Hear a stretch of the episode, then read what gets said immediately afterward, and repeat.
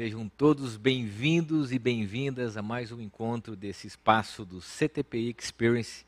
E hoje nós temos um tema oportuno, desafiador, e eu tenho certeza que você que está aqui no chat tem um interesse em participar dessa reflexão, desse espaço de conexão.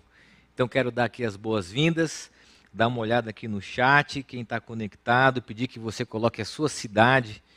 Nós já temos aqui dezenas de pessoas, quase centenas, né, de pessoas conectadas.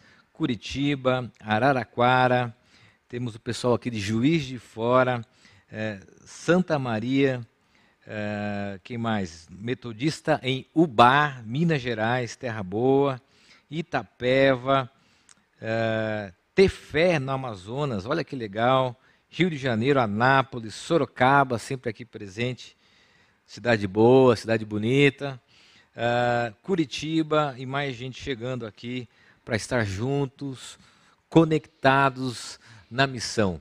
Eu quero convidar você também, à medida que a gente vai conversando com os nossos convidados, a você deixar a sua pergunta sobre o tema.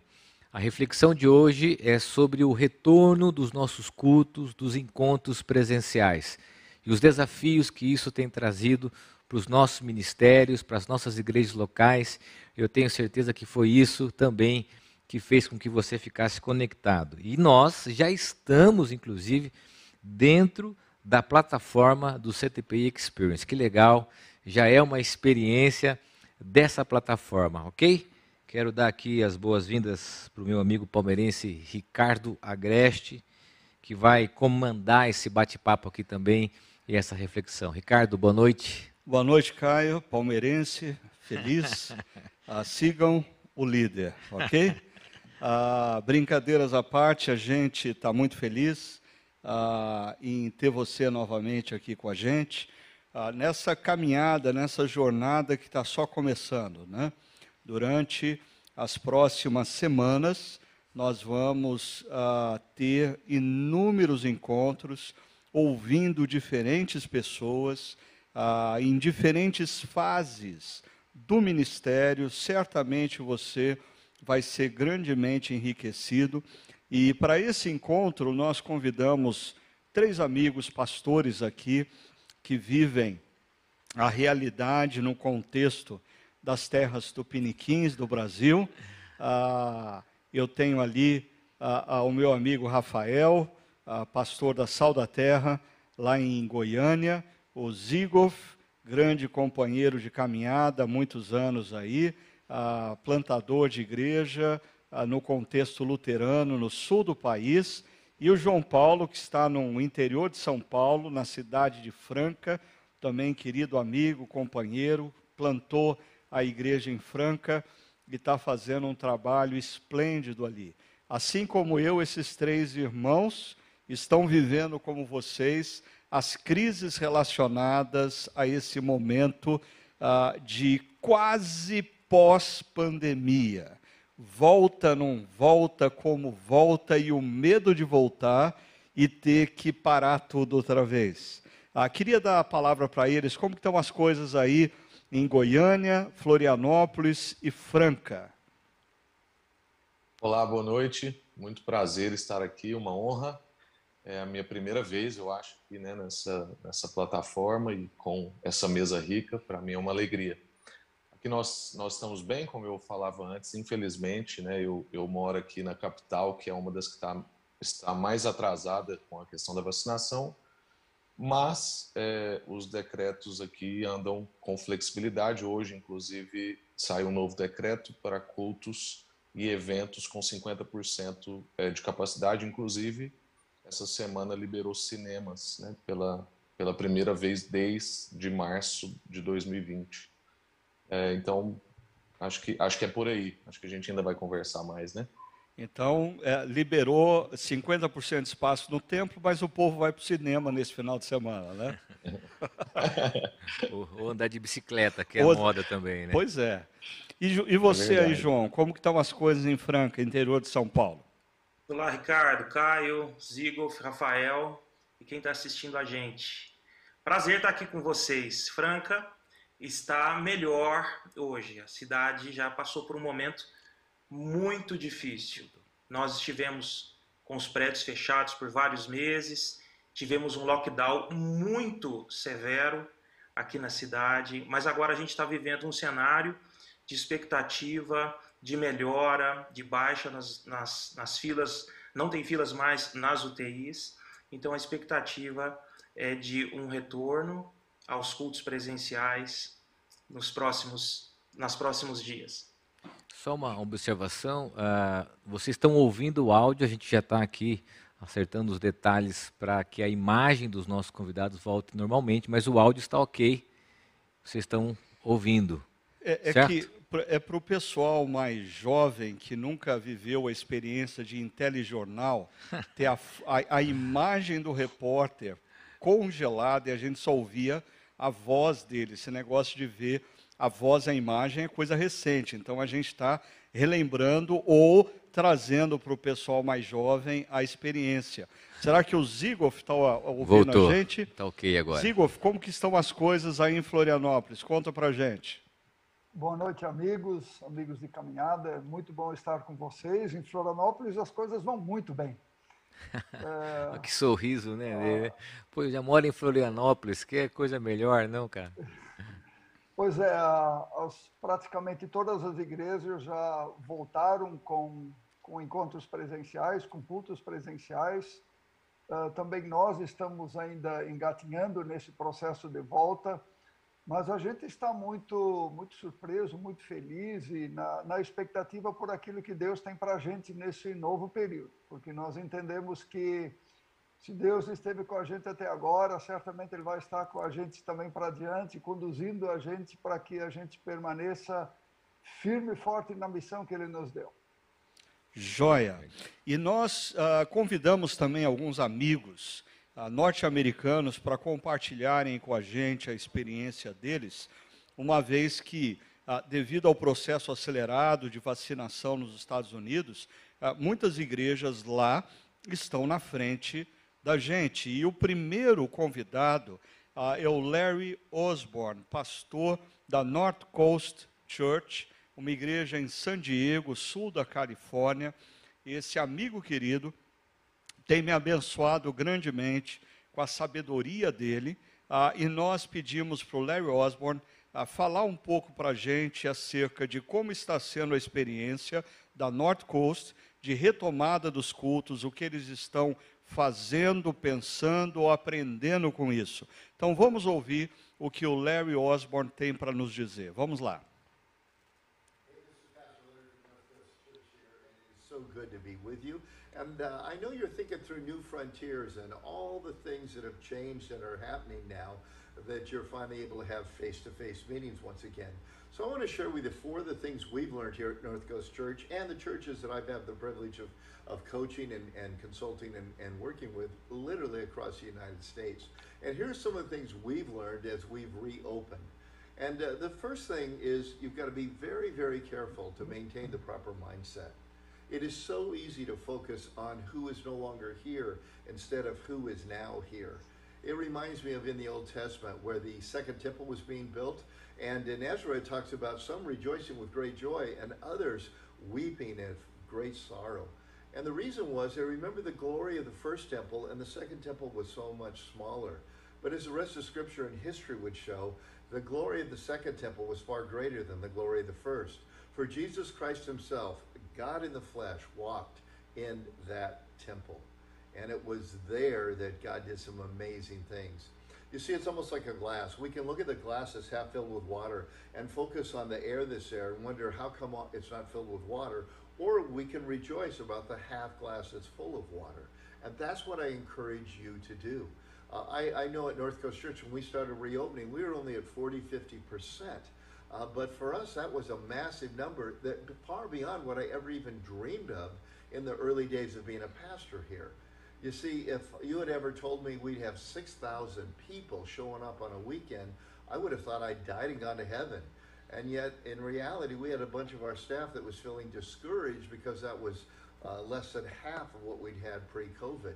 You see, you always got to recalibrate and ask yourself the question how do I need to look at this in this moment at this time? not far into the future and not far into the past. Grab the moment, grab the people that are there because they are the ones that are searching deeply for Jesus Christ and or they are the ones who have been deeply deeply committed. Don't neglect them or lose your enthusiasm and heart for them simply because some that were on the fringe are no longer here. The second thing you got to watch out for is called mission creep. Uh, our goal is not to get people in seats. Our goal is to evangelize and disciple people. And one of the things we learned during COVID is that can take place even when we can't have our public meetings. It's what the early church has uh, realized, and it's what the persecuted church throughout all history has realized that no matter what the situation, there is a way to get the word of God out there, to evangelize those who don't know him, and disciple to the next step of obedience those who've already stepped across the line. And it is so important that the ways we found to do this, even though they were different, are ways that we continue to do now that we've been able to reopen. Uh, it's it's going to be a different world. Things were speeded up as far as online, probably three to seven years. I think one of my best friends, his life group might hardly ever show up at North Coast Church again because they love to watch it online. They have breakfast or, or lunch together. They pray together. They share together. They still financially support the church. They still serve. They still do all kinds of things. They just prefer to watch it in that room, which is really no different than thinking of multiple campuses or multiple venues on, on the same site.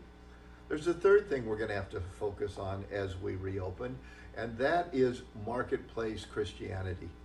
You see, I love the big gatherings. I love the fact that we were able to put on a program that drew people who were just marginally interested because it made come and see evangelism so much easier. Say, come and see the show. But in reality, evangelism and discipleship are not hurt by the lack of being able to put on a good program.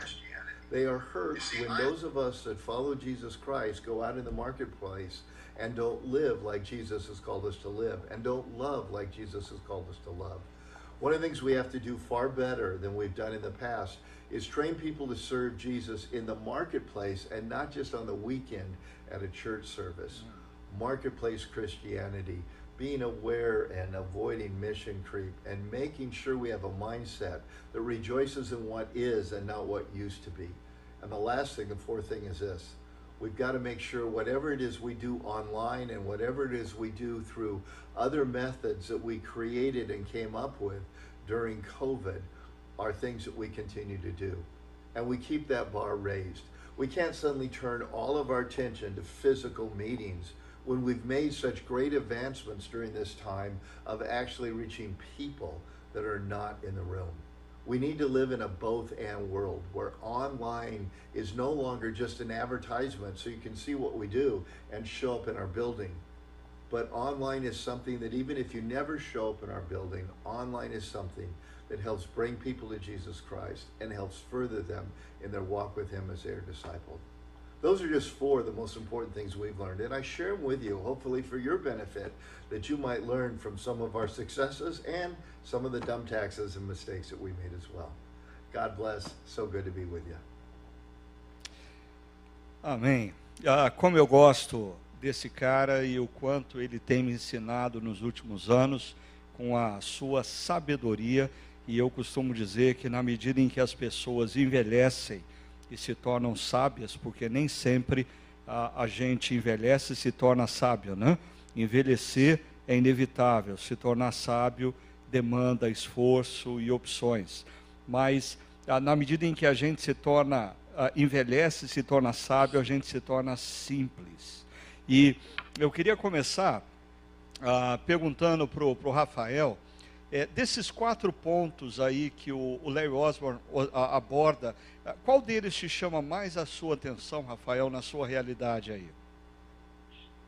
Para mim, o ponto 2 e 3 me chamam muita atenção, é para na verdade, porque eu vejo eles como um só, né? que é a, a, a gente, ele colocou né, a mudança da missão e o cristianismo no mercado de trabalho, que é a mesma coisa, né? A pandemia ajudou a gente a entender que todos somos, estamos em missão, somos missionários no ambiente em que estivermos. Que na igreja a gente está numa série em Atos, é a primeira vez que a gente faz isso como igreja local, estudar um livro só durante o ano inteiro. E tem sido muito bom perceber que quando a igreja ficou impossibilitada de reunir em Jerusalém, todo mundo começou a aplicar a sua fé no cotidiano. Eu vejo também ressonâncias disso com a gente. Né? Na uhum. dispersão, nós tivemos que aprender, é, e também não só aprender, mas encontrar a oportunidade de compartilhar a nossa fé no ambiente em que a gente está. É Fomos obrigados também a, a, rever a nossa cultura de evento e de consumo que ele menciona, né? Isso é uma coisa muito importante para nós é, igrejas que eram pautadas muito em eventos sofreram muito na pandemia, eu percebo isso. igrejas que eram pautadas em relacionamento e, e profundidade ah, sofreram menos na pandemia. E também foi um tempo da gente, dentro desse contexto, correr para capacitação, porque também essas plataformas como a que a gente está usando aqui agora ah, nos, nos revelou que naquilo que tange a capacitação, essa ferramenta que é fantástica ela não supre né, muito do que a gente precisa de relacionamento, mas ela supre do que a gente precisa de treinamento, conteúdo. Então a gente está podendo agora capacitar mais e melhor as pessoas para a missão. Então esses dois pontos me chamam a atenção. Muito bom. E você, João, é, o que, que te chama a atenção na fala do Larry Osborne? Ele coloca no lugar certo a, a métrica para avaliarmos os nossos ministérios. Porque todos nós usávamos como primeira métrica o número de cadeiras nos nossos auditórios. Mas ele diz eh, de forma enfática que a missão não é essa. A missão uhum. é simples: fazermos uhum. discípulos a, a seguirem Jesus, fazermos discípulos de maneira simples. Isso fica evidente para a gente, a vida em missão, o evangelizarmos, o cuidarmos de pessoas, anunciarmos o evangelho durante a pandemia tornou-se uhum. algo ah, evidente para nós como uma necessidade, e não mais as cadeiras nos auditórios. Legal, tomara Excelente. que uh, a gente, nesse período de pandemia, tenha aprendido essa verdade que a igreja não é culto, a igreja é a comunidade dos discípulos em missão durante a semana, anunciando o evangelho e fazendo novos discípulos. Né? E Zigoff, o que, que te chamou mais atenção nessa fala do Larry Osborne? Ricardo, como os amigos, também eu fui profundamente impactado por esta fala do Larry, quando ele aponta para o aspecto 3, ser discípulo de Jesus no dia a dia. Ele usa a palavra no mercado de trabalho. Uhum. Uh, eu, eu me toquei, eu fui, fui lembrado de que muitas vezes, quando nós transformamos discipulado num programa, e, e não como algo da igreja toda, uhum. nós acabamos discipulando as pessoas para dentro, no sentido de que elas ocupem ministérios na igreja. Uhum. E o Larry Osborne diz: não, discipulado é algo orgânico e dinâmico que precisa levar as pessoas para fora, sermos igreja para fora, ali onde elas estão. O João mencionou muito bem de que a gente muitas vezes tem uma tem uma compreensão equivocada do que é ser uma igreja de sucesso. Nós relacionamos ser igreja de sucesso com o número de pessoas que nós reunimos, com o tamanho dos eventos, com o dinheiro que a gente arrecada e com a imponência dos prédios que a gente tem quando Osborne nos lembra de forma fantástica de que nós deveríamos focar nesse aspecto de discipular as pessoas para que elas façam diferença no dia a dia e, como ele diz, no mercado de trabalho lá onde elas estão. Por isso eu penso que a fala dele resgata e nos ajuda no sentido de que não deveríamos perder de vista este fazer discípulos que fazem discípulos que fazem discípulos. Legal. É, eu, eu, eu tenho sempre falado que eu acho que esse período de pandemia foi um período de exílio para a vida da igreja. E quando a gente pega no Antigo Testamento duas experiências de exílio, uma no Egito, outra na Babilônia, é, o personagem que se destaca não é um pastor, não é um pregador, não é um sacerdote, é um profissional. Uhum. Ah, no Egito é José que se destaca, na Babilônia é Daniel que se destaca, e eu creio que uh, mais e mais a igreja dos próximos anos é uma igreja que faz missão através dos profissionais. Uh, nós aqueles que são pastores, capacitamos, motivamos, encorajamos, mas a missão uhum. se dá na, de segunda a sábado através dos profissionais. Caio, o que, que o pessoal aí no chat, nas redes sociais, está comentando sobre essa palavra do Larry Osmore, Caio? É interessante porque a gente já começa a perceber é, que há um movimento de retorno, né? Embora muitos aqui ainda estão se preparando, quando a gente pergunta aqui às pessoas é, se elas estão voltando, muitas já sinalizando que a gente tem um cenário diverso. Eu acredito que esse seja uma característica aqui do nosso chat, de que não há uma uniformidade ainda, há um movimento de retorno, né? É, a pergunta ela é sempre, Ricardo, e aí eu quero convidar você talvez a fazer essa, essa reflexão e depois no último bloco nós vamos trazer perguntas pontuais aos nossos convidados. É essa tensão, e eu coloco aqui a pergunta de um deles, né? Dessa espécie de um sofrimento né, que nós tivemos na pandemia, é, angústia de irmos para o ambiente online e agora uma certa angústia, claro que não tanto né, é, em função de uma pandemia, mas uma angústia dos retornos dos encontros. Né?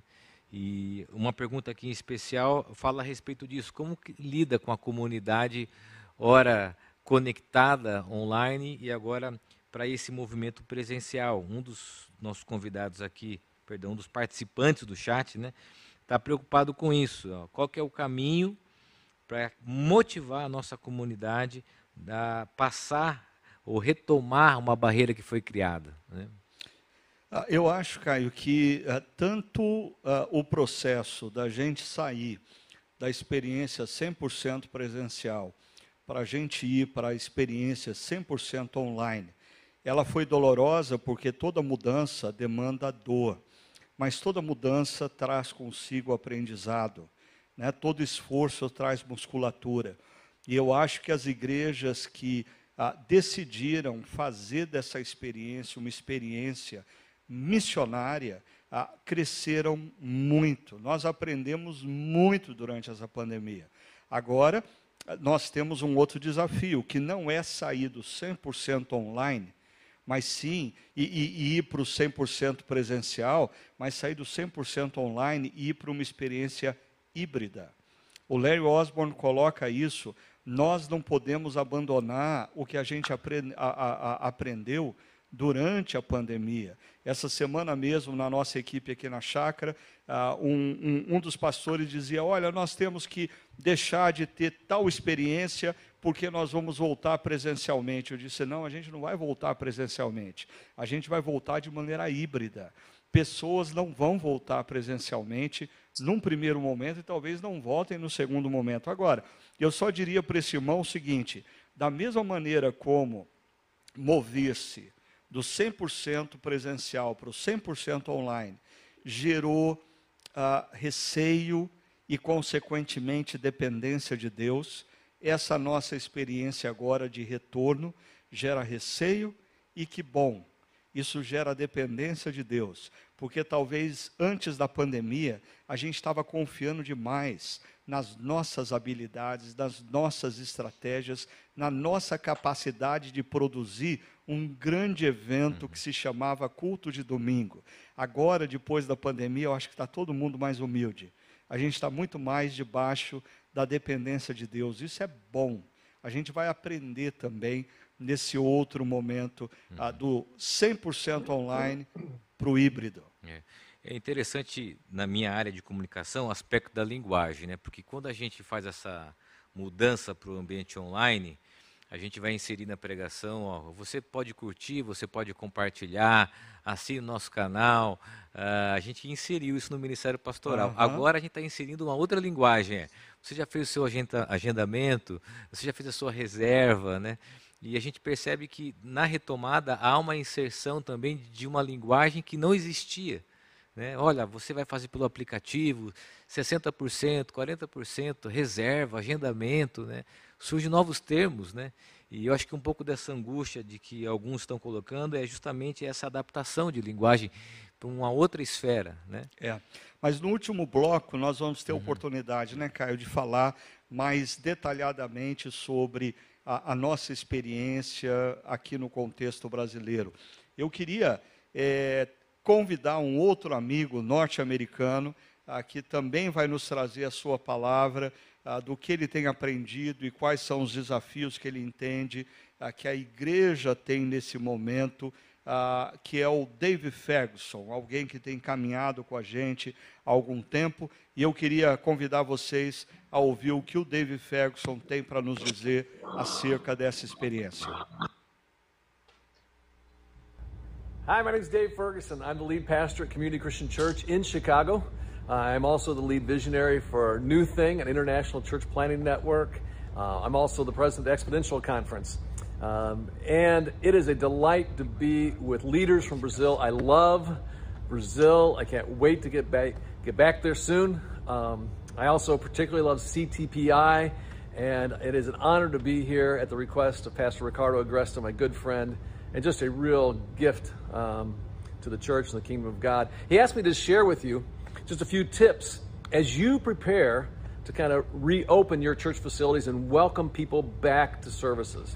Now, we're a step ahead of the United States. Um, we were actually closed here at Community for 50 weeks, and we reopened uh, last March, and we've been at it for oh, um, a few months now.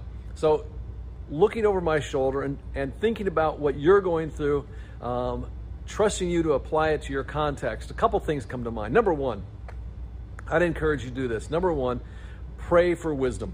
I think we are in a pivotal, changing time in church history, and we need to ask God for wisdom. And I'll tell you what, for more than a year now, almost every day in my journal, I just write James 1 5 down in my journal. Where that's where God says, Hey, if you lack wisdom, ask me, I will give it to you. And I do. I say, God, I need your wisdom. Give it to me. Uh, there are crucial decisions we're going to be making as we move into kind of continued, more unprecedented times, and we're going to need God's guidance. We're going to need His wisdom, need His ideas, need His insights in order to know how to do things that, you know, maybe just wouldn't come to mind on our own human leadership. So that's the first one. Number one, I would say, ask for wisdom. Number two, um, manage people's expectations. Number two, manage people's expectations. One of the things that happened here in the States is when people started to come back to church, they did not come back in the, in the kind of numbers that pastors and leaders hoped. In fact, uh, in more rural communities across the United States, uh, the attendance was about 70% post pandemic, if that's the stage we're in, as it was pre pandemic, about 70%. Now, in more, more suburban and urban settings, it was more like 40 or 50%. So, I mean, kind of imagine this. Uh, you see those, those seats out there? It's a nice auditorium, right? It's awesome, and usually it's completely full. Well, imagine you're coming back now. Instead, it's half full. And you need to manage the expectations if you have a staff team or of your church leaders let them know that's probably what's going to happen. And, and you know what? We're going to start from there. That's one of the things I've been telling our team. I was saying, hey, this is the starting point. I don't, I don't care what happened in 2019.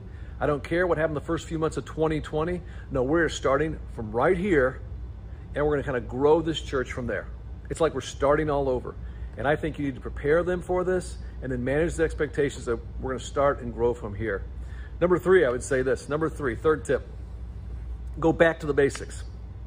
Go back to the basics. Back to the basics of things like disciple making. How do you make sure someone is apprenticing with Jesus? Do that well.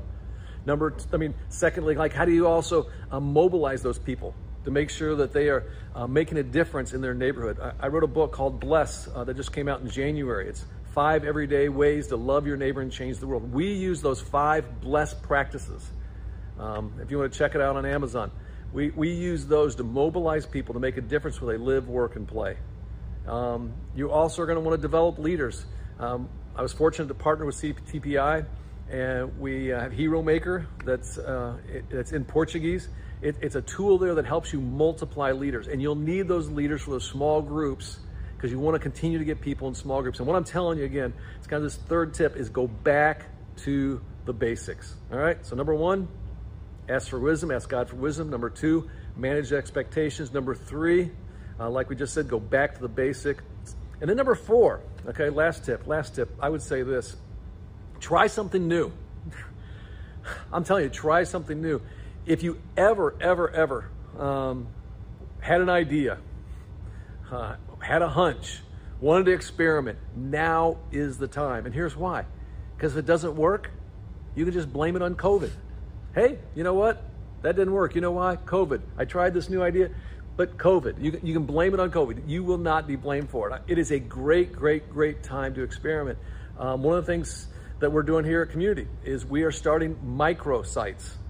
Yes, we are a multi-sites. we have large sites all across the city in the suburbs of Chicago, but we're also starting microsites. We just commissioned five of them. Um, three in Spanish, two in English, uh, four in Chicago, one in Mexico City. We're getting ready to commission this fall five more. We're doing that. It's kind of an experiment. And you know what? If it doesn't work, we can just blame COVID. Uh, we're doing a lot more stuff online. We're emphasizing a lot more things on digital. It's kind of an experiment. We're trying something new, and I'd encourage you to do the same. So, there's a few tips for you as you go back into your facilities. Number one, just pray for wisdom. Number two, manage expectations. Um, number three, go back to the basics. And then number four, experiment. Try something new. All right? I love you guys. Keep up the great work. And uh, can't wait to uh, sometime soon, hopefully, be back with you in Brazil. Legal. Como o Ricardo sempre fala, o CTPI possui parceiros, amigos como o Dave. E nós temos uma novidade em primeira mão para você que está participando do CTP Experience, que nas próximas semanas nós vamos ter o pré-lançamento do livro, de mais um livro né, que o CTP está, tá, está traduzindo do Dave. O primeiro foi o Iron Maker, como ele falou, e agora o próximo Bless está sendo produzido no Brasil em parceria com o CTPI e nas próximas semanas nós teremos condições especiais, está aí mostrando para você na tela, no pré-lançamento, na pré-venda do livro Bless, ok? Ricardo? Joia. E eu não sei quanto a você, mas me chamou muito a atenção ah, o fato de que, ah, em parte, o Dave ele ressalta coisas que também o Larry Osborne já ressaltou para a gente, mas ele traz alguns fatores adicionais. Eu queria ah, convidar novamente os nossos pastores aqui brasileiros para nos ajudar a pensar dessa palavra do Dave, o que, que mais chama atenção ah, em vocês ah, e na experiência de vocês. Deixa eu começar dessa vez pelo Zigolf. Zigolf, o que mais chama a sua atenção? É, Para mim, Ricardo chamou a atenção mais uma vez o item número 3, do qual o David fala, onde ele aponta para voltar ao básico, é, onde ele fala do fazer discípulos. Uhum. Eu parto, eu parto do princípio e parto da convicção de que nesse tempo de pandemia nós somos sustentados pela graça de Deus, sem dúvida nenhuma. Mas as pessoas que Deus usou como colunas uh, que serviram de coluna para a igreja nesse período foram justamente aquelas pessoas que, durante os cinco anos da comunidade, se tornaram discípulos de Jesus. Durante o período da pandemia, neste um ano e meio, nós desenvolvemos aqui na comunidade, juntamente com o pastor Tiago e a liderança, uma dinâmica de discipulado que envolveu mais de 200 pessoas. E se eu olho hoje para as pessoas que Deus está usando na missão da comunidade, novamente são essas pessoas que estão num processo de discipulado.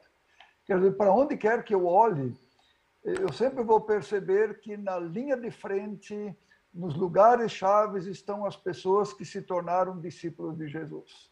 Por isso me parece que tanto Osborne como David têm completa razão quando nos lembram de que fazer discípulos de Jesus, independente da metodologia que alguém vai usar, me parece ser a chave para a missão da igreja, a missão que Deus nos deu. É verdade. E, e eu acho, Zigolf, que é, a pandemia revelou também para a gente que muitas vezes as nossas igrejas estavam sendo construídas ah, sobre a base de eventos e nós estávamos produzindo consumidores. E isso ficou claro e eu acho que agora retornando, a gente precisa retornar de uma maneira diferente. A gente precisa retornar consciente de que a gente precisa investir ou voltar para o simples e básico, fazer discípulos. João, e para você, o que te chama a atenção? Algo completando o que o Ziegel falou a respeito do item 3, ah, ele diz: desenvolva líderes. Se há alguma expectativa de mudança na realidade, ela se dará através de novos líderes. Então, nós temos a oportunidade de desenvolver novos líderes para tentarmos algo novo, para corrermos atrás de, de novas coisas, de fazermos coisas novas e diferentes uh, daqui por diante. Mas esse treinamento de líderes ele não pode acontecer fora do contexto do discipulado. Então, como o Ziegfeld destacou, no coração disso está o ser e fazer, está o ser e fazer discípulos. Legal ser e fazer discípulos para fora, para o mundo, como a gente ressaltou né, na fala do Larry Osborne. Rafael, e para você, o que, que essa fala do Dave traz como é, orientação ah, no desafio que vocês têm aí em Goiânia?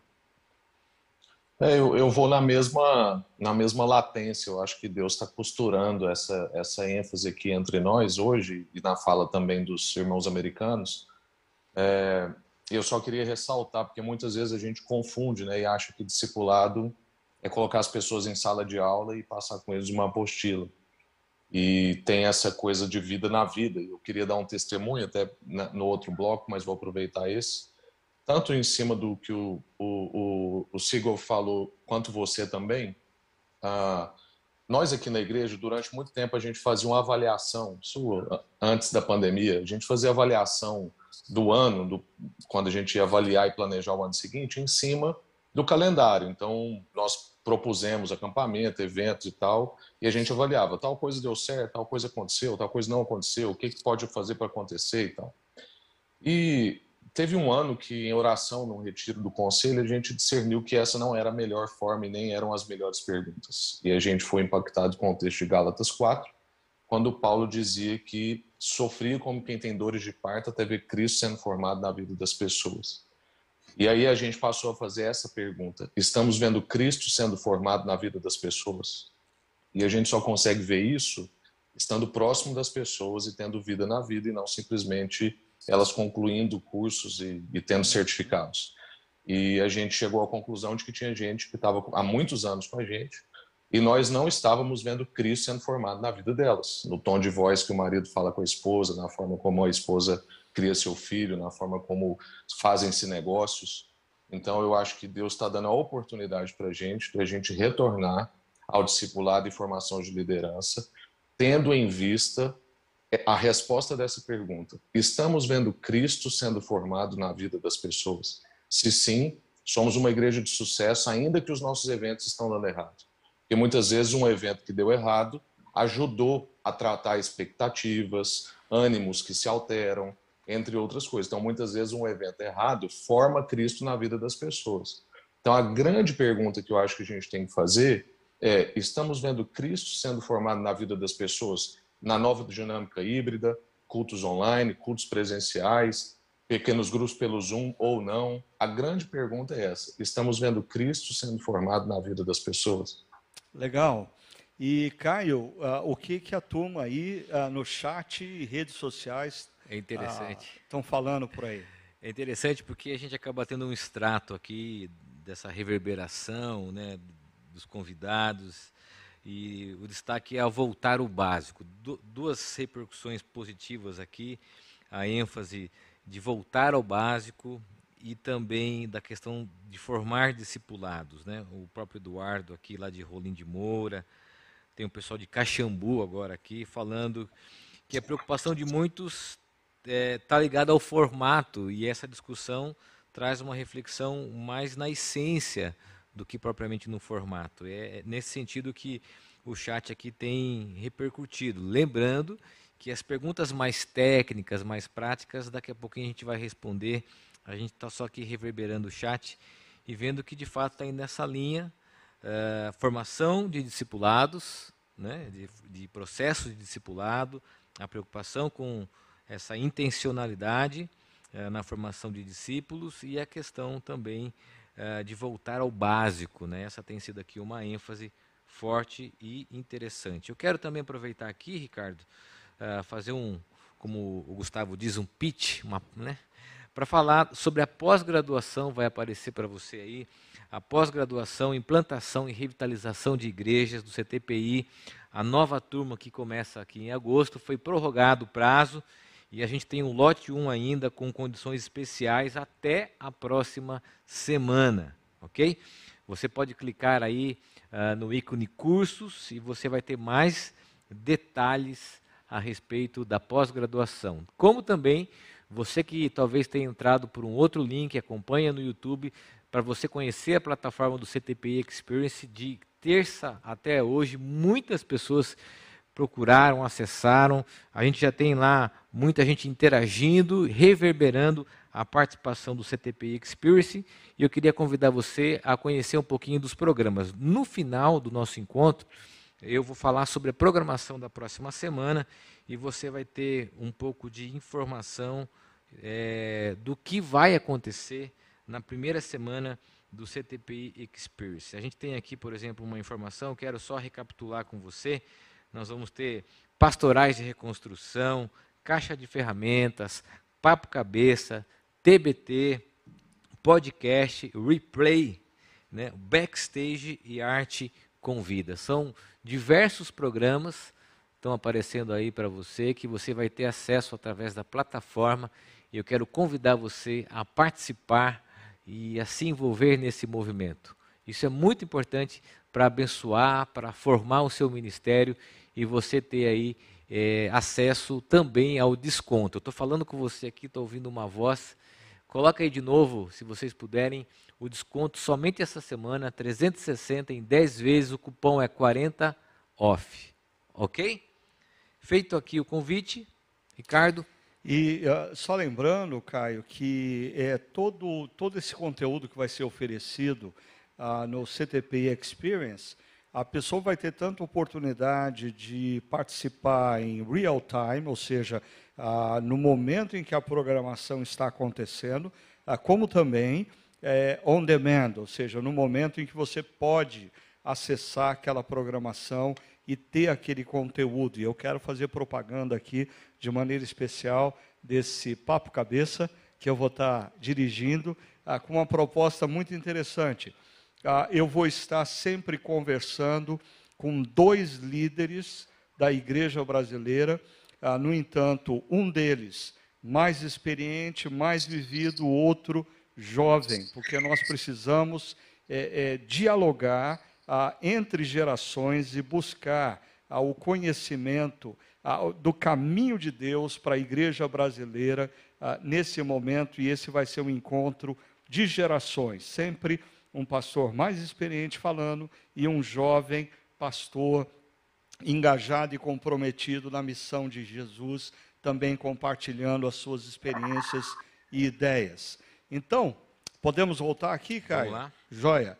Então, é, eu queria convidar nesse momento você para ouvir o que o meu amigo Tommy Kires tem a dizer sobre esse momento, sobre esse retorno. O que que, ah, lembrando, hoje o Tommy Kires não está mais diante de uma igreja local como ele esteve durante muitos, muitos anos na Spanish River Church. Hoje ele é presidente de um seminário nos Estados Unidos, de um Bible College, na verdade.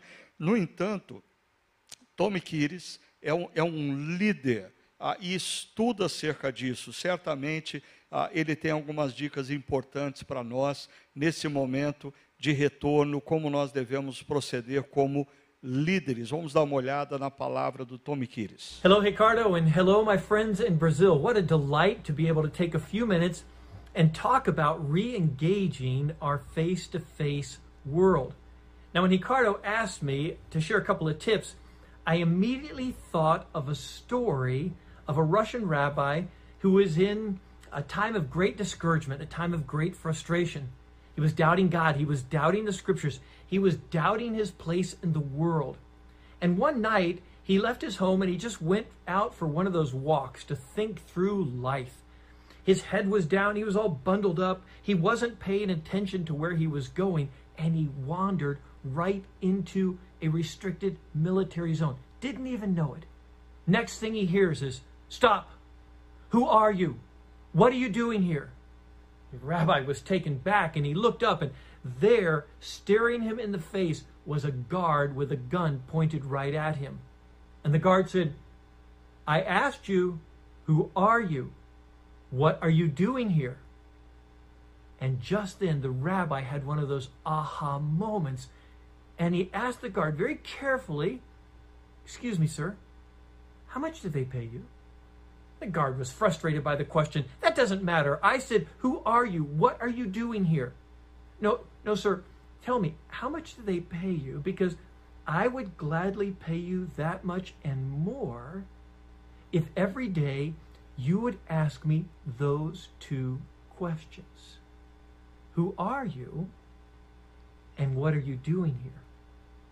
And friends, when I think about going back into a face to face environment, the tips I would give you are answer those two questions. Who are you? What are you doing here? I want to think about the first one. Who are we? I was reading Paul's letter to Timothy uh, just the other day, and in 1 Timothy chapter 3, verse 15, Paul's talking about how we ought to conduct ourselves in the household of God. And he says, which is the church, the pillar and foundation of the truth. Friends, the world needs the truth, and they need the love of Jesus, and you get both of them in the church. And so I'd say we need to be calling our people back to understanding who we are the church of the living God, the one for whom Jesus gave his life, the one for whom he died and rose again so that we might have life. The world needs to see the church in love with each other and loving the world. That's who we are. And what are we doing here? Well, you and I have been called by God and empowered by God and equipped by God and gifted by God and commissioned by God to be on mission with Jesus in the world, taking the gospel to the world. And so to me, the two tips are who are you? You're the church of the living Christ. And what are you doing here? You, as a people of God, are called to be on mission with Him in the world. And part of what we can do is call our people back to an understanding of who we are and what we are doing here. We don't run from trouble, we run right to it as the people of God, boldly loved by Him, serving Him in this world face to face. God bless you as you do. I look forward to being with you again one day. Lord bless you.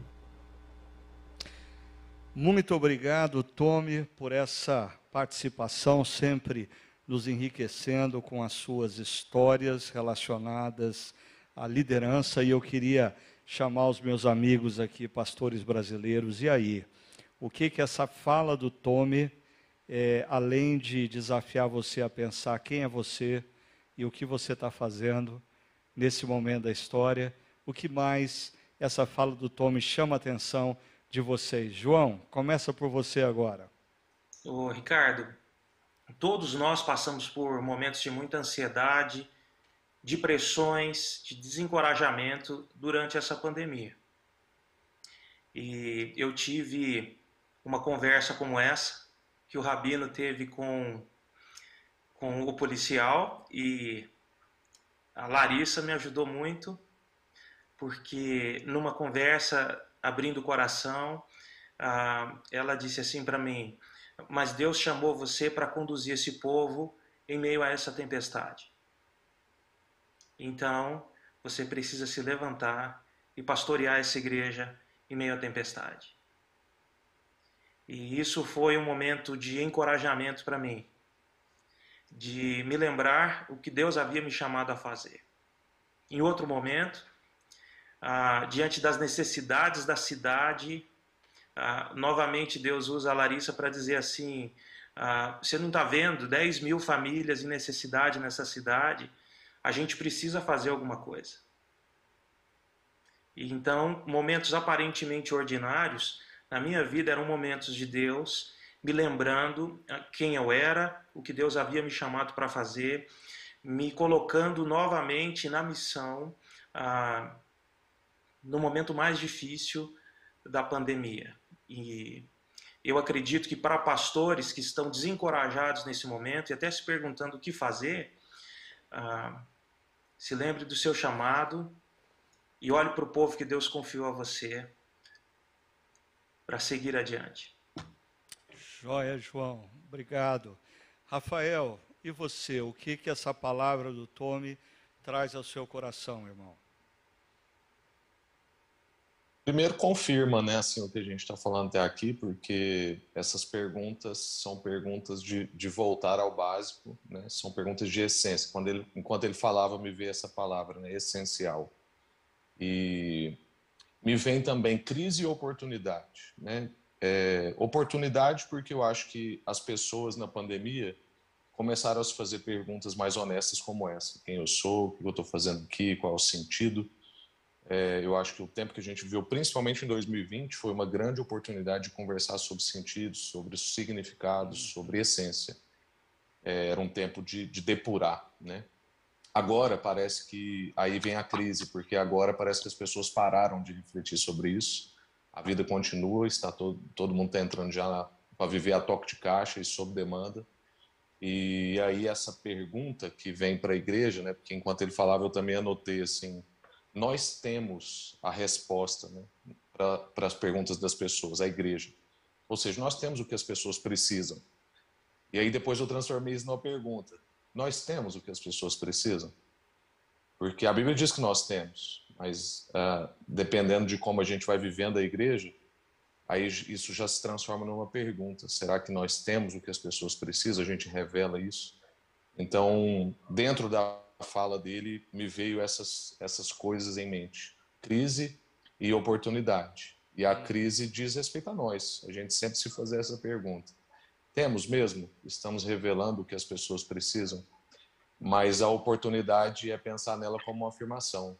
Sim, nós temos o que as pessoas precisam. Né? E a gente tem que buscar responder às crises de sentido, de significado, porque a gente conhece aquele que criou o sentido que deu significado a todas as coisas. Né? Uhum. E você, Zigo, o que essa fala do Tome traz de desafio para a sua vida? Uh, aqueles que me conhecem, Ricardo, sabem que eu sou, por, por, como característica pessoal, uma pessoa muito focada em fazer, estou uh, sempre fazendo alguma coisa, correndo para cima e para baixo, tomando iniciativas, muita proatividade. E a palavra do Tombe, ela me lembra que quando Jesus chama os seus discípulos, ele em primeiro lugar os chama não para fazer alguma coisa, mas ele os chama para estar com ele. me parece que me parece, e tenho certeza disso, né? E o Tombe, com muita sabedoria, que vem do alto naturalmente, nos lembra disso, de que o que importa, em primeiro lugar, é que a gente esteja com Jesus. E quando essa situação estiver resolvida em nós, nós naturalmente também, na medida em que nós influenciamos e conduzimos outras pessoas, nós vamos produzir não fazedores, em primeiro lugar, pessoas ativistas, mas vamos conduzir pessoas para os braços de Jesus, que é o lugar onde a gente deve estar e precisa estar, para que quando a gente for fazer alguma coisa, a gente faça não aquilo que nós achamos ou devemos, ou que as nossas estratégias mandam, mas que a gente faça aquilo que, que nasce no coração de Deus e que ajuda as pessoas a, a servir a Deus de uma forma integral e autêntica. Legal. Deixa eu, antes da gente passar para o último bloco, é, comentar a minha a, a, reação do meu coração a essa fala do Tome ah, sobre ah, é principalmente essas duas perguntas que o Rabino faz: ah, quem é você e o que você está fazendo, né? A, a, primeira coisa que vem, não ao meu coração, mas à minha mente, é um pouco do que o Mike Gorin tem sempre insistido com a gente sobre a grande história. E é nossa missão é, conscientizarmos as pessoas de quem elas são. E elas só vão entender quem elas são se elas compreenderem a grande história. Eu acho que a pandemia revelou que existe um problema muito sério no nosso mundo e não vale a pena confiar na estabilidade desse mundo. Por isso, nós precisamos confiar no projeto de restauração de todas as coisas que nós temos em Cristo Jesus. Eu acho que parte da nossa missão nesse momento pós-pandemia é, é, responder essas duas perguntas às pessoas, mas responder à luz da grande história: quem elas são e o que elas estão fazendo na história, porque muitos dos nossos irmãos e irmãs que estavam dentro das nossas igrejas consumindo cultos, consumindo pregadores, consumindo arrepios, eles não tinham a menor consciência de quem eles eram e o que eles estavam fazendo na história. Porque quando chega a pandemia, eles sucumbem. Eles não têm missão.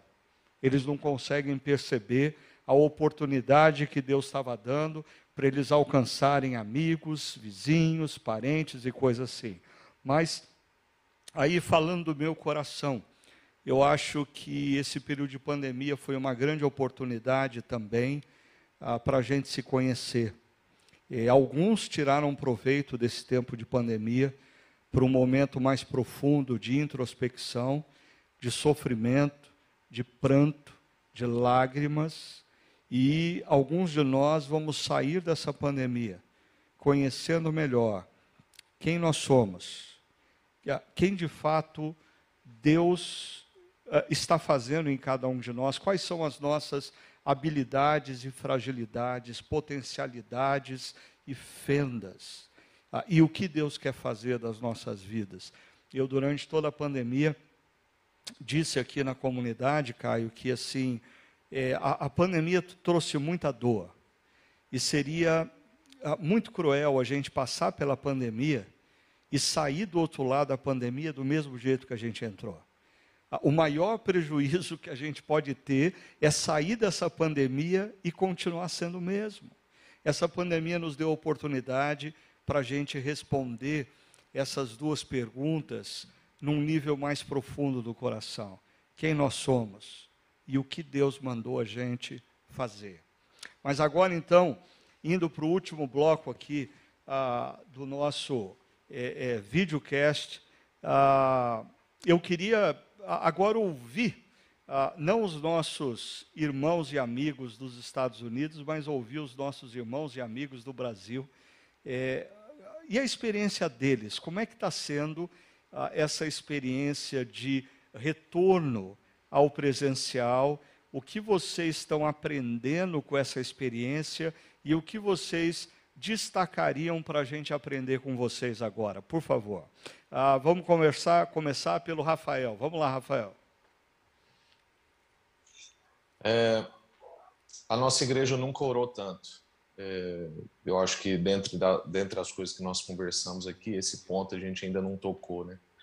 O, o Dave fala um pouco, né, sobre o seu primeiro ponto, que é buscar sabedoria em Deus. A nossa igreja nunca orou tanto. E isso tem sido uma dádiva, isso tem sido maravilhoso para nós. Eu, eu creio mesmo, e compartilhei isso agora na Conferência Oxigênio, que provavelmente o nosso melhor lugar de encontro, inclusive no que tange a unidade da igreja, seja o lugar da oração. E a nossa igreja, alguns irmãos tomaram uma iniciativa extra pastoral e começaram um Zoom de oração no início da pandemia e já se vão 500 dias de oração ininterrupta. Oramos dia 31 de dezembro, oramos dia 1 de janeiro, sem parar todos os dias, 19 horas. Nós temos um Zoom de oração, tem dia, tem dia que tem 15, tem dia que tem 50, enfim, isso não importa. É, mas isso criou outras dinâmicas de oração. Então, os pequenos grupos passaram a orar mais, a, o conselho passou a investir mais tempo em oração, nossas reuniões de liderança passaram a ter a, menos pauta e mais liberdade. Então, a gente começa um tempo de oração e, e vê o que, que Deus quer fazer. É claro que a gente sempre tem uma certa agenda, mas a gente está sempre disposto a abrir mão da agenda. Caso o tempo daquilo que a gente tinha previsto extrapole, a gente não interrompe aquilo que Deus está fazendo. Então, assim, existem tantas outras coisas, né? Mas eu destaco a questão da oração. Eu acho que a igreja, justamente pela sua agenda pesada, quantidade de eventos e a forma como a gente vinha vivendo, não estava encontrando tempo para oração. É, como eu disse, nós temos mergulhado em Atos e todos os grandes acontecimentos da igreja acontecem em tempo de oração. Tem um clamor que a gente tem vivido aqui que é a gente quer estar no ambiente que o de repente acontece. Então, lá em Atos 2 vai dizer que de repente, né? Atos 1, de repente veio o Espírito Santo de Deus. Atos 1 e 2 ali vai narrar o povo orando e diz que esse de repente aconteceu. A gente sabe também depois os discípulos presos, o povo orando e acontece a libertação. Depois, é, Atos 12 também, Pedro é liberto por anjos, enfim, e a igreja está orando. A gente precisa voltar à oração. Eu tenho relido aqui um livro do, do John Piper, né, que chama Irmãos, Nós Não Somos Profissionais. E o capítulo dele sobre oração também é muito impactante nesse sentido, e isso tem, acaba que traz a ressonância no meu coração e isso impacta na vida da igreja. Em termos práticos, é, nós também temos intensificado mais o discipulado, então, a, nanogrupos, que a gente chama, né, assim, grupinhos de três pessoas a, que vão fazer uma jornada juntos, eles, eles aconteciam com poucas pessoas, mas hoje a gente tem é, em torno aí de uns 50 nanogrupos acontecendo, além dos nossos 25 pequenos grupos. Então, isso também tem sido um trabalho intensificado que não existia. Então, os, os pequenos grupos existiam, mas esses nanogrupos não existiam é, dentro de uma base da igreja. Então, voltamos lá, né? Discipulado, vida de oração, e socorro. A gente intensificou muito a ação do socorro. Em 2020, o ano todo, o nosso lema foi prédios fechados, corações abertos. E aí os corações abertos sempre tinham um para, né? Corações abertos para o que Deus está fazendo, corações abertos para socorrer, corações abertos para aprender. Então, nossos prédios estavam fechados, mas os corações estavam abertos e isso envolveu muito socorro. Então, eu, eu diria que principalmente essas três coisas, oração, discipulado e socorro. Né? Legal. Oração, discipulado e socorro. E você, João, o que, que você teria para contar da sua experiência ah, e o que, que você tem aprendido nesse momento? Nós não estamos te ouvindo, João. Não sei se foi problema aí no seu áudio. Nós iniciaremos os cultos presenciais nesse próximo domingo. Então, nos, nos últimos meses em que a gente está assim no ensaio, na dança. Ah, eu refleti aqui com a minha comunidade sete princípios que eu gostaria de rapidamente compartilhar com os nossos amigos pastores. O primeiro deles é que não adianta lutar contra a nova realidade. Nós estamos numa realidade híbrida, a igreja vai voltar aos seus encontros presenciais, mas para o cumprimento da sua missão ela deve continuar fazendo as coisas online. A segunda coisa é que, como comunidade, nós manteremos daqui para sempre a transmissão dos nossos cultos. Porque sempre antes de alguém, na nossa cultura, antes de alguém ir a um restaurante, a um shopping, a uma loja, ela dá uma olhada na internet para ver a localização, dá uma olhada nas fotos. E no nosso caso, muita gente, antes de atender um convite, ele vai assistir um culto online ou um culto que tenha sido transmitido, que esteja gravado no YouTube. Terceiro princípio é que a gente vai ter igreja, eh, três igrejas se reunindo aqui no nosso caso. Uma igreja no domingo de manhã, uma igreja no domingo à noite e uma igreja online. O quarto princípio é que a gente resolveu mudar a comunicação da nossa igreja para fazer da experiência online uma experiência interativa. Então, para mim, como pastor, dirigindo o culto, pregando aos domingos, olhar para a câmera, olhar para as pessoas que estão ali, conversar com as pessoas do auditório, conversar com quem está assistindo online, ah, fazer isso é uma nova realidade para a gente. O quinto princípio é que nós estamos tratando a igreja online como um campus. Uhum. Para a gente pastorear e cuidar dessas pessoas que, pelo menos a princípio, estarão apenas ou continuarão apenas online. O sexto princípio é que a gente deseja gerar uma oportunidade de conversar com esse cara que só está assistindo a gente, que faz parte da igreja online, uh, no momento presencial. E eu ouvi um amigo usando essa ilustração, é, é uma boa ilustração do namoro online. Então eles se conhecem, veem os perfis, trocam mensagens, Mas uma hora eles, esse casal vai ter que se conhecer, essas pessoas vão ter que olhar nos olhos. Então a gente quer gerar essa oportunidade de ter essa pessoa que está assistindo online uh, num café, num, num encontro uh, presencial fora do culto, para a gente olhar nos olhos dela e para nós conhecermos essas pessoas. E o sétimo princípio é que a gente quer voltar no domingo que vem com os encontros presenciais, fazendo uma celebração de gratidão. Celebrar a vida. Porque afinal de contas a gente chegou até aqui. Passou uma pandemia, a gente está vivo, a, a, gente, a, a comunidade chegou viva até aqui e a gente precisa celebrar esse momento. Celebrar com as pessoas que estarão lá presencialmente e celebrar com as pessoas que estarão com a gente na igreja híbrida online. Legal, João. Obrigado pelo seu compartilhar. E Zigoff, e você, o que que você tem pensado para esse momento e o que você tem aprendido desse momento, Zigoff? Uh, Ricardo, eu tenho a, a impressão de que enquanto crescia a ansiedade entre nós, muitos de nós, de uma volta para os encontros presenciais, de que a gente sonhava com uma volta para março de 2020 e a gente precisa se dar conta de que o mundo não é mais o mesmo. O mundo de março de 2020 não existe mais. Ah, o mundo é diferente, as pessoas são diferentes e eu tenho tem ficado claro para mim a cada dia de que durante esse período de pandemia uma nova comunidade encontro foi forjada. Em março de 2020 nossa comunidade tinha cinco anos Uh, e em cinco anos nós crescemos, nós reunimos um bom grupo de pessoas, mas já tínhamos a nossa zona de conforto, mesmo sendo uma igreja ainda jovem.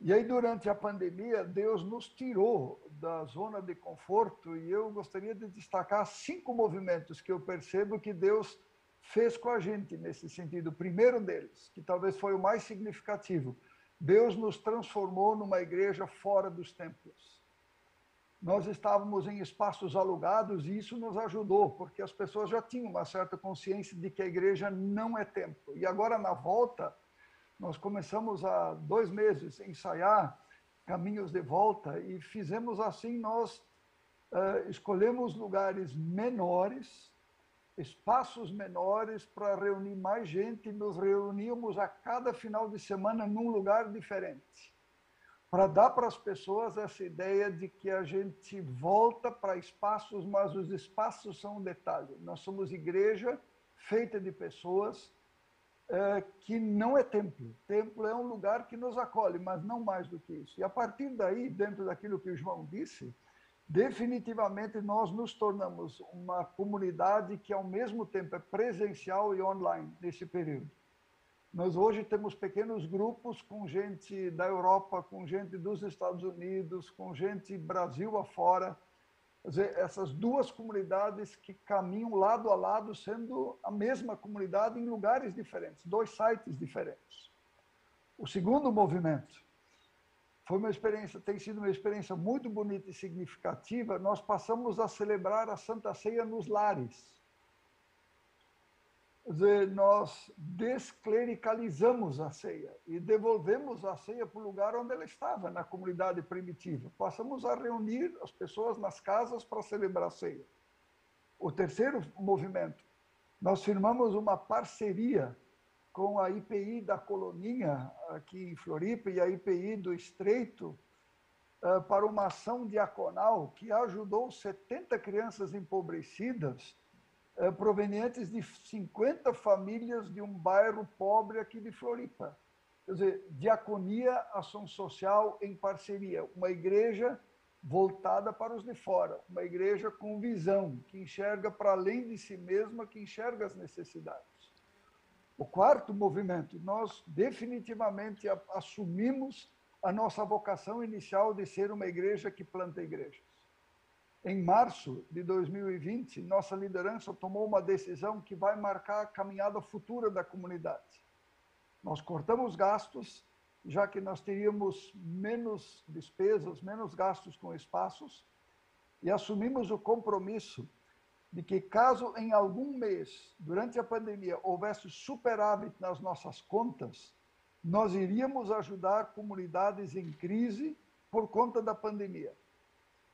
Para nossa alegria, em todos os meses, nós tivemos superávit e nós pudemos ajudar oito comunidades diferentes Brasil afora. E nesse período, justamente no período da pandemia, período de crise, nós tomamos a decisão de nos envolver decisivamente na plantação de igrejas.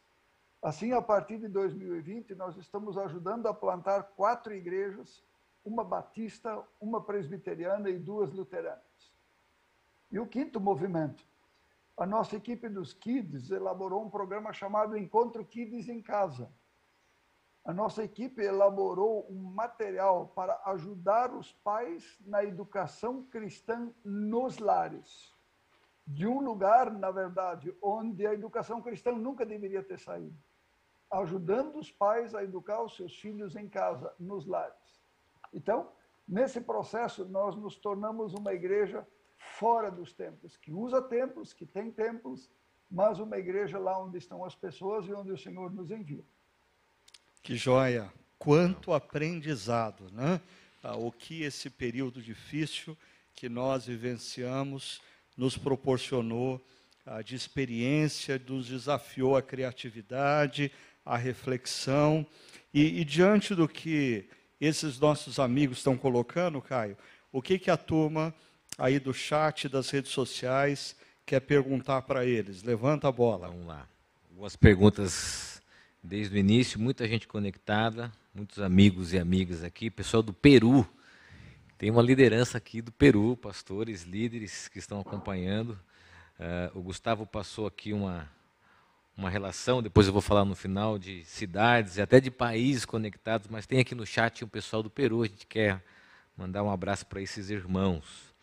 Ah, eu quero fazer uma pergunta aqui para o Pijama. Vamos tentar fazer aqui uma pergunta para cada convidado. Ah, até porque eu já ouvi o Pijama falando sobre isso, nós tivemos uma conversa e surgiu uma pergunta aqui no chat do Ari sobre os adolescentes, que segundo os estudiosos tem sido alguém, um grupo, né, uma geração desconectada das igrejas, das atividades, embora fossem e são né, uma geração a, a, que tem nativa, eles são habituados, né? O desafio da igreja é uma pergunta do Ari, lá de Sorocaba.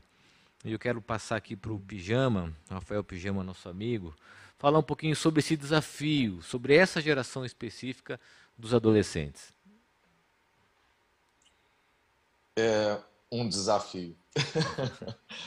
Acho que essa é a pergunta de um milhão de dólares, né? Assim, como, como lidar com a nova geração. É, eu, eu, considero mesmo um grande desafio. Eu me voluntariei na igreja recentemente e, graças a Deus, lá nós temos muitos pregadores e me voluntariei para estar uma vez por mês na nossa sala de 11 a 14 anos. E depois da primeira experiência, eu me arrependi drasticamente de ter feito esse, de ter me voluntariado, porque é um é um há um abismo, né, assim, na linguagem, no interesse, na formação o que diz para nós que a gente precisa trabalhar com os pais e, e também buscar encontrar o coração desse adolescente. Eu, eu tenho palpite, né? É, eu acho que o principal trabalho a ser feito é com os pais, porque esses adolescentes de hoje são os filhos dos pais que procuravam as igrejas devido ao melhor departamento infantil.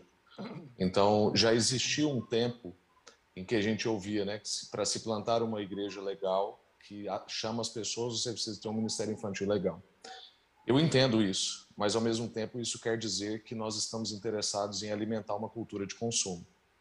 E essas crianças, que hoje são os nossos adolescentes, chegaram nessa cultura de consumo, onde muitos pais terceirizaram a responsabilidade da formação cristã da criança para o prédio da igreja. E é impossível fazer isso uma vez por semana numa reunião de uma hora e meia. Então, acho que o principal trabalho a ser feito é com os pais, a semelhança do que o Seagolf diz que a igreja dele desenvolveu para os pais das crianças, nós precisamos ajudar os pais dos adolescentes. E, uma, e um segundo palpite que eu tenho é que adolescente precisa ser alcançado no coração, menos que na agenda. E muitas vezes o que a gente faz é, são somente programas. E, ou tipo a sala que eu vou lá compartilhar no domingo, que eu citei aqui. Mas nós precisamos criar agendas de envolvimento afetivo. Então a gente precisa criar um lastro afetivo com esses adolescentes. É, no início, provavelmente, a gente vai ter que forçar um pouco, como a gente está fazendo aqui na igreja. Forçar encontros em casa, forçar algumas saídas em parques, no momento que a gente está agora, para que a gente, de alguma forma, tente ganhar um capital afetivo com esse adolescente. É claro que hoje também o adolescente tem uma margem muito grande, porque, como eu disse, 11 a 14 já é considerado adolescente, mas de 15 a 19 também é. E, mas eu diria que a geração mais difícil é a de 11 a 14. E, mas entre 11 e 19, eu creio que o maior desafio nosso é alcançar o coração deles, ganhar o coração e não tanto os argumentos. Né? Uhum. Uhum. Desafio. Tem um de 10, tem um de uhum. 12, tem um de 14. E acho interessante disso que o Pijama coloca, Caio, que sempre me chamou a atenção que no livro de Provérbios, apesar de ser um livro que é um compêndio uh, de conselhos. Uh, o pai sempre pede ao filho, ao longo do livro de Provérbios, dá-me o teu coração. Dá-me uhum. o teu coração. E uhum. a igreja precisa entender que os adolescentes estão pedindo eventos, mas nós Sim. precisamos alcançar o coração deles. Excelente, é isso mesmo. Quero fazer uma pergunta aqui para o nosso amigo João Paulo, até porque você falou dessa preocupação que vocês estão tendo com o ambiente online. Eu sei que você conta aí com o Fabrício, que também compõe a nossa equipe aqui de voluntários de comunicação do CTPI. O Lucas Bezalel está perguntando o seguinte: muitas igrejas estão construindo estratégias digitais para seus membros como construir uma estratégia para fornecer recursos a missionários digitais que evangelizam através das suas redes sociais? Cara, uma boa pergunta. A gente está buscando respostas para isso o tempo todo. Uma das coisas que a gente pode fazer é que toda comunidade gera uma quantidade de conteúdo muito grande. Todos os domingos nós fazemos isso. De alguma maneira, nós precisamos colocar esse conteúdo de maneira acessível às pessoas da nossa comunidade para que elas compartilhem com seus amigos. Nós precisamos pensar em estratégias e, gerarmos conteúdos assertivos para comunicarmos o Evangelho para quem nunca ah, ouviu. De maneira muito simples a gente pode fazer cortes das mensagens, trechos das pregações e disponibilizarmos isso não apenas nas redes sociais das nossas igrejas, mas colocarmos isso nas mãos das pessoas da igreja para que elas compartilhem com os amigos, para que elas enviem para pessoas que precisam ouvir aquilo, para que elas compartilhem também nas suas redes sociais, através de grupos ah, de redes sociais. Então, Caio, nós já temos ferramentas para isso. Todas as igrejas estão gerando esse conteúdo, mas via de regra ele para no domingo. Nós precisamos de ferramentas ah, para pegar partes desse conteúdo e disponibilizarmos para as pessoas. Ok. Tem uma pergunta do nosso amigo, viu, Ricardo? E parceiro também da Tchau Funder, Jairton Melo. Opa! Também palmeirense. Também palmeirense com Também você. está feliz. Esse palmeirense Jairton. Ele fez uma pergunta interessante, quero fazer para o Zigoff, porque também ah, Mas nos não aponta... comenta que o, o é gremista, tá? Porque ele vai ficar chateado. É, não está muito bem a fase dele, né? Eu acho que ele, ultimamente ele deve estar torcendo para o Juventude, que está melhor. Do Sul ali é o melhor, né? Ah, olha só que pergunta interessante, Zigoff, do Jairton para pensar: se todos frequentavam a sua igreja antes da pandemia, não voltarem presencialmente, qual tipo de novos membros você gostaria que chegassem à sua igreja? Acho que na, na perspectiva agora do pastor, né? Quais são os, os membros, ou qual o tipo dos membros que nós gostaríamos que retornassem às nossas comunidades? Zigulf. Eu gostaria que chegassem membros prontos, uh, discipulados, uh, com todos os problemas e demandas resolvidas. Mas, infelizmente, esses não chegam. Uh, ou aqueles que já chegam prontos, chegam prontos demais e acabam atrapalhando a missão da igreja. Eu penso que eu gostaria de voltar aqui à, à, à fala do, do Larry Osborne, onde ele diz que nós, nesse momento, deveríamos não nos entregar a duas tentações: é de querer olhar para o passado e nem de olhar para o futuro mas de olhar para o presente, estar aberto para as pessoas que chegam. A impressão que eu tenho é que chegam pessoas que nesse período de algum modo foram feridas e machucadas por algo em torno da pandemia. Eu fui lembrado de que na, durante o Império Romano, ali em torno do ano 160, 180 e no ano 240 por aí, houve duas grandes epidemias no Império Romano que levou, matou, dizimou cerca de um terço da população do Império Romano. Os pagãos que não sabiam como lidar com o sofrimento achavam que esse sofrimento era o despejar da ira dos deuses e por isso eles fugiam. E as famílias ficavam sem pai, sem mãe, sem irmão, sem tio, sem avó. Os cristãos que tinham o problema do sofrimento resolvido sepultavam os mortos e se fizeram de irmãos, irmãs, pai, mãe, filho, naqueles lugares que ficavam vazios. E foi justamente esse o tempo onde o cristianismo mais cresceu em toda a sua história. Porque os cristãos praticaram, viveram a graça de Deus e praticaram o amor em ação. Por isso, eu imagino de que eu tenho percebido nos nossos eventos teste que nós estamos fazendo agora, na retomada, eu percebo que em todos os cultos nós temos visitantes. E chegam pessoas que perderam parte da sua família, pessoas que tiveram Covid e têm sequelas, pessoas que foram machucadas por causa de posicionamentos políticos irresponsáveis de cristãos evangélicos, eh, pessoas que entraram no jogo das ideologias, do, da polarização. E são essas as pessoas que estão aí que vão chegar nas nossas comunidades.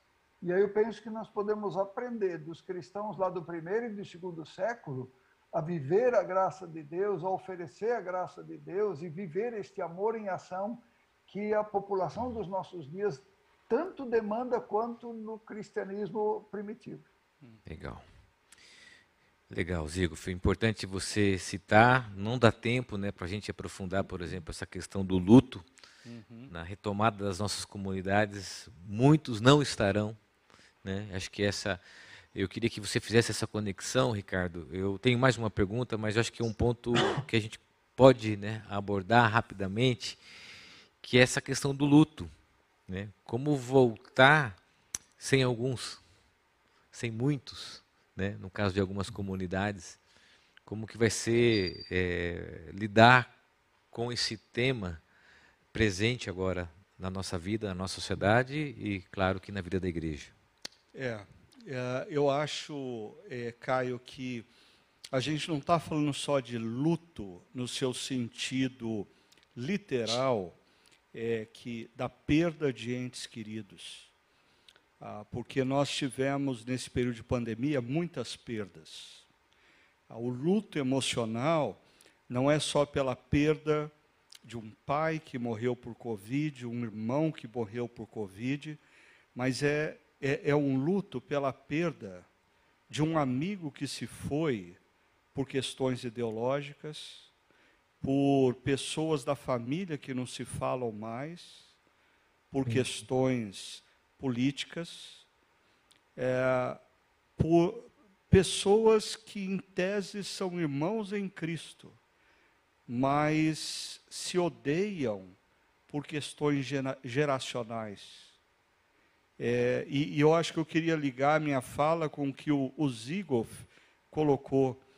É, mais do que nunca, mais do que nunca, no contexto específico do Brasil, nós vamos precisar ah, de uma comunidade é, que resgate o amor, que resgate o amor, a capacidade de amar o diferente, de amar o que pensa de forma diferente, porque nós, nós é impressionante como a, a pandemia ela intensificou o ódio.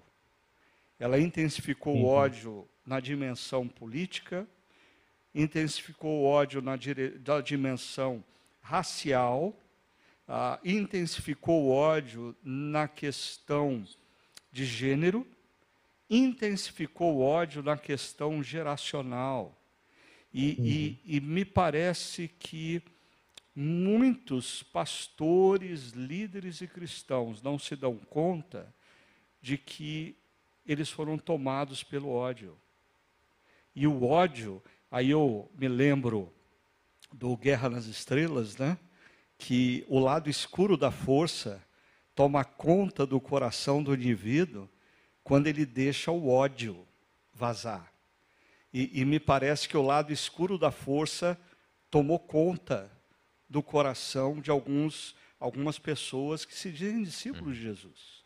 Logo, a gente vai precisar pedir para que a luz do Espírito Santo dissipe essas trevas e a gente consiga pedir perdão para o irmão, para o amigo com quem a gente rompeu e celebrar o amor. Agora, voltando, desculpa ter dado essa volta, é, mas eu acho que é importante porque para mim, o, o, o luto, ele não é só nessa dimensão da perda física de pessoas.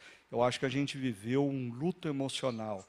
Todos nós perdemos muitas pessoas nesse período por causa dessa intensificação do ódio. Agora, sendo muito prático, uh, eu, eu fiz uma recomendação ao pessoal que aqui na chácara trabalha com a construção litúrgica, não sei se eles vão seguir a orientação aí, cada um aqui faz como quer, mas é, eu, eu, eu procurei dar uma dica dizendo: olha, eu acho que no nosso primeiro momento de adoração presencial, nós precisamos tomar cuidado para não começar com uma celebração irreverente à dor. Eu acho que nós precisamos começar com lamento, porque os salmos nos ensinam isso. Ah, e eu acho que nós, como igreja solidária à dor da sociedade brasileira, depois de mais de 500 mil mortos, nós não podemos começar com uma celebração eufórica irreverente. Nós precisamos começar com um lamento. E o lamento vai nos conduzir a celebração. Eu diria, para quem ainda não começou como a gente aqui, ainda tem oportunidade de fazer o primeiro encontro presencial, eu diria que o primeiro encontro presencial tem que ser baseado na verdade de que Deus transforma o pranto em dança, as roupas, as vestes de tristeza em vestes de festa. Mas eu acho que a nossa primeira liturgia ela precisa contemplar o lamento, para daí convidar o povo a celebrar. Senão, nós corremos o risco de sermos tidos como uma igreja desconectada da dor de um país que perdeu mais de 500 mil vidas, sem precisar perder, mas perdeu. Isso é muito trágico. É muita gente que sofreu. São muitas, é, ainda mais quando a gente pensa que dessas 500 mil pessoas, boa parte são de famílias é, miseráveis, famílias pobres, aonde uma vida, às vezes a vida do pai ou da mulher que sustenta a casa, uhum. desarticula toda a vida da família. Então, eu acho que a gente precisa fazer duas coisas parte da agenda da igreja brasileira ah, é a redescoberta do amor e o exercício do perdão e a restauração de relacionamentos. E no que diz respeito à nossa liturgia, nós vamos precisar, durante algum tempo, exercitar, começar as nossas liturgias com lamento e convidar para a celebração. Deus transformando o pranto em dança. Essa é a minha perspectiva desse momento, Caio. Ricardo, é, a gente tem muitas perguntas aqui, perguntas a respeito do formato híbrido, tipos de membresia, volta de pequenos grupos. E, inclusive, nós vamos tratar desses temas aí nas programações do Experience, mas não está, inclusive, no nosso layout. Eu queria pedir que você orasse. Eu acho que depois dessa sua palavra de conforto, de consolo, de desafio, de exortação, a gente tem aqui centenas de pessoas conectadas, diversos países, pastores. Né? A gente quer agradecer aqui ao João, ao Zigof, ao Pijama, né? todos vocês, a nossa gratidão. Mas acho que cabe uma oração nesse tempo. Uh, a gente aqui conectado com os pastores, com líderes, né? Que só de estarem aqui interessados, a gente sabe da angústia, da preocupação de todos eles, especialmente também com as nossas comunidades, as igrejas que nós pastoreamos. Então, quero convidar o Ricardo a ter esse tempo de oração. Não estava no nosso programa, uhum. mas a gente recebeu essa palavra com certeza para o seu coração, para o meu coração, para os nossos convidados. Eu acho que é o momento da gente sintonizar o nosso coração com isso que você falou e a gente encerrar essa noite com essa palavra. Vamos orar então. Pai querido, obrigado por esse momento tão precioso entre amigos, Pai. Obrigado porque o exercício que fizemos de termos os nossos amigos do hemisfério norte falando e nós reagindo, isso isso representa que nós não os vemos como inimigos ou opressores, mas como irmãos em Cristo, que foram lavados pelo mesmo sangue, o sangue de Jesus, e que estão comprometidos com a mesma missão, que é anunciar o teu evangelho a todas as etnias. Nós queremos te pedir, Senhor, que o Senhor derrame sobre nós mais e mais do teu Santo Espírito. E o Senhor, que é a fonte primária de todo amor, através do teu Santo Espírito, derrame sobre a igreja brasileira deste amor. E que este amor restaure relacionamentos. Nós queremos pedir, Pai, que o Senhor nos dê, nos dê o privilégio de vermos um verdadeiro reavivamento, um verdadeiro mover do Teu Santo Espírito sobre a igreja brasileira restaurando relações rompidas entre amigos, entre líderes, entre parentes, pelas mais variadas razões. Que o sangue de Jesus nos una, que a lembrança de que o Senhor pagou um altíssimo preço pela nossa unidade dissipe do nosso coração tanta arrogância, tanta certeza de ter a verdade e coloque em todos nós mais humildade, reconhecendo que nós precisamos do outro e queremos te pedir também pela nossa nação por cada família que perdeu um ente querido nesses últimos 14 meses. Nós te pedimos, Pai, que a tua paz, o teu shalom, visite cada família que perdeu um ente querido. Pai, derrama sobre a nossa nação mais da tua graça Levanta, Senhor, homens e mulheres comprometidos com a paz e dá-nos como Brasil dias melhores. Uhum. Como igreja, como comunidade dos sacerdotes do Senhor, nós te clamamos.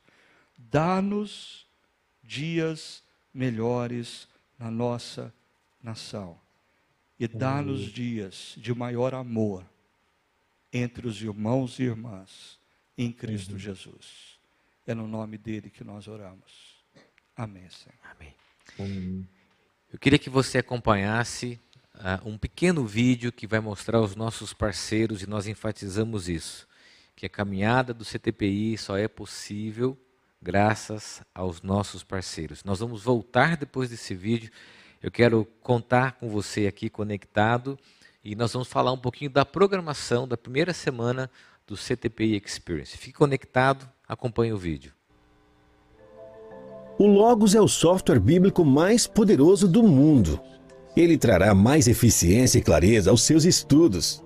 Imagine fazer uma pesquisa completa sobre um tema ou palavra em apenas dois segundos. Isso mesmo, dois segundos. Em sua biblioteca de papel, essa pesquisa poderia levar 15 horas. O Logos é a ferramenta que lhe auxiliará no ministério de pregação e ensino da palavra de Deus. Com o Logos, você pode ter todos os seus sermões reunidos em um único lugar. Poderá criar séries de sermões com outros pastores da sua igreja, tudo de maneira rápida e segura. Acesse nosso site e saiba mais. pt.logos.com Logos, seu ministério sem correria. No Brasil, os pobres são mais de 5 milhões de crianças vivendo em situação de miséria. Para mudar essa realidade, a ONG Child Fund Brasil se uniu a grandes igrejas cristãs na criação do programa Ponte Social para levar transformação e esperança para quem mais precisa. Junte-se a essa missão e compartilhe dos ensinamentos de Jesus sobre o amor ao próximo. Apadrinhe uma criança. Legal, pessoal. Que bom que você ficou conectado. Eu fiquei aqui acompanhando se você estava aí junto com a gente. Uh, eu quero falar para você rapidamente, vai aparecer a programação da semana 1. Olha que interessante já nessa primeira semana o que vai acontecer. Dia 19 às 19h30, nós vamos ter, segunda-feira, Ministério com as Crianças. A Célia Regina da IBAB e também a Cristiane Sayum, da Igreja Presbiteriana da Gávea. Na terça, você vai ter disponível, on demand, uh, novos conteúdos, e aí você tem o replay. Terça-feira, um podcast com conteúdo que vai com certeza te ajudar a ser uma ferramenta, um apoio para o seu ministério. Na quinta, nós vamos ter o primeiro TBT, uma reflexão sobre a palestra do Ricardo Agreste, Ser e Fazer Discípulos. Foi uma das conferências mais impactantes que nós tivemos do CTPI, onde o pastor Ricardo Augusto vai fazer uma reverberação, vai participar, vai discutir a respeito daquilo que nós aprendemos lá naquela conferência. Então está aqui a primeira semana do CTPI Experience. Você pode acompanhar nas redes sociais uh, tudo aquilo que vai acontecer, pode participar, pode fazer a sua inscrição. Vai ser muito importante que você participe, se conecte, faça a sua inscrição. Lembrando que a sua inscrição para o CTPI Experience dá direito à inscrição da conferência. E a sua inscrição para a conferência dá direito para o CTPI Experience. A gente quer proporcionar para você esse ambiente digital, all demand, com recursos e ferramentas para o seu ministério. Mais uma vez eu quero agradecer aqui a toda a equipe que está aqui, lembrando que nós fizemos tudo com os protocolos de segurança, distanciamento, uso de álcool gel, tudo para que a gente tivesse um ambiente seguro para fazer essa transmissão. A todos os voluntários, que é uma característica do CTPI, né? um voluntariado envolvido, engajado. Se for citar aqui um nome, nós temos várias pessoas remoto também, viu, Ricardo, que estão acompanhando, como o Kleber, dando todo o suporte e a nossa gratidão aos voluntários, à Chácara Primavera, aos nossos convidados mais uma vez. Nós já damos aqui um oi, um tchau. Ricardo, mais uma vez. Valeu, gente. Obrigado. Foi muito bom estar com vocês, viu? Valeu, pessoal. A gente se encontra no CTPI Experience.